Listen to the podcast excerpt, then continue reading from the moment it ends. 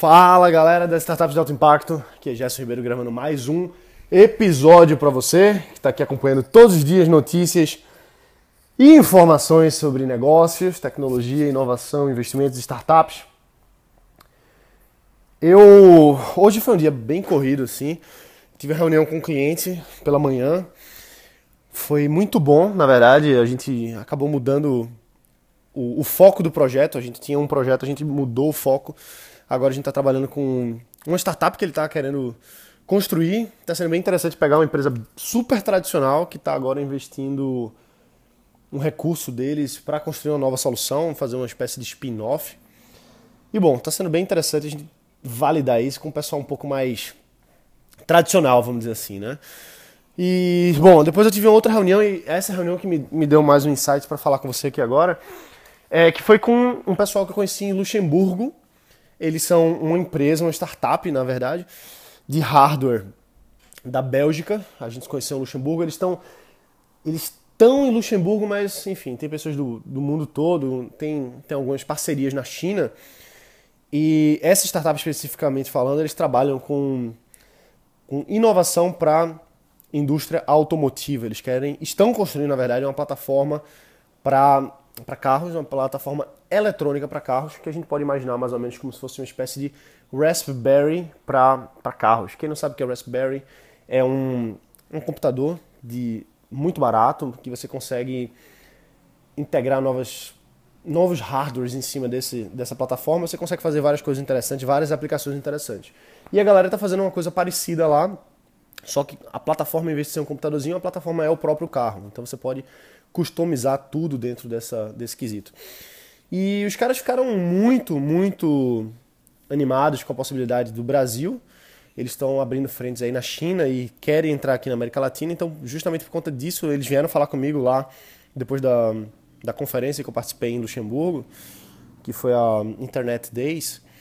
E o, o pessoal veio falar comigo, a gente teve essa reunião hoje. E, assim, uma coisa que ficou muito claro para mim nesse quesito todo é que tem muito muito produto, muita inovação que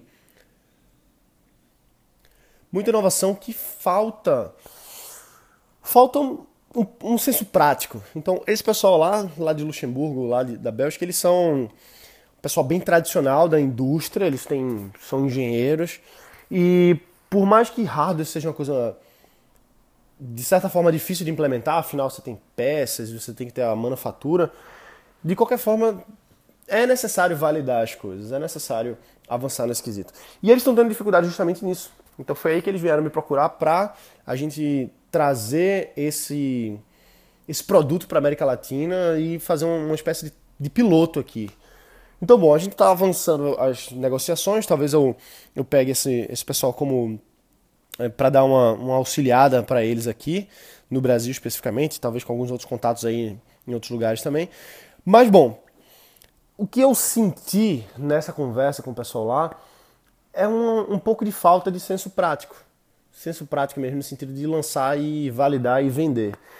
É um pouco mais complicado o hardware, porque você tem que fazer um teste piloto e às vezes envolve um, uma soma grande de dinheiro. Porque imagina você construir um carro, por exemplo. Você vai ter que ter a plataforma, chassis, a indústria. Então existem muitas variáveis que são importantes aí e pode atrasar. Não estou querendo dizer que hardware é ruim, não estou dizendo isso, mas é, dos projetos que eu vejo de hardware, em comparação com software, eles tendem a ser um pouco mais morosos. Não quer dizer que é ruim, não quer dizer que não, não rola o negócio, não quer dizer que não quer dizer nada. E isso quer dizer também que é, é importante a gente tá, ter condição de, de ver, analisar esses dois cenários, entendeu? Eu vou fazer software, vou fazer hardware, não importa. Não é bem isso que, leva em, que você tem que levar em consideração. O que tem que levar em consideração é qual solução você quer construir, qual negócio você quer construir e ir atrás disso, contando que você tenha essa noção de que existem mercados e mercados e cada um deles vai ter as suas particularidades. Bom, pessoal, eu vou encerrar por aqui hoje. Esse vai ser um episódio bem curtinho.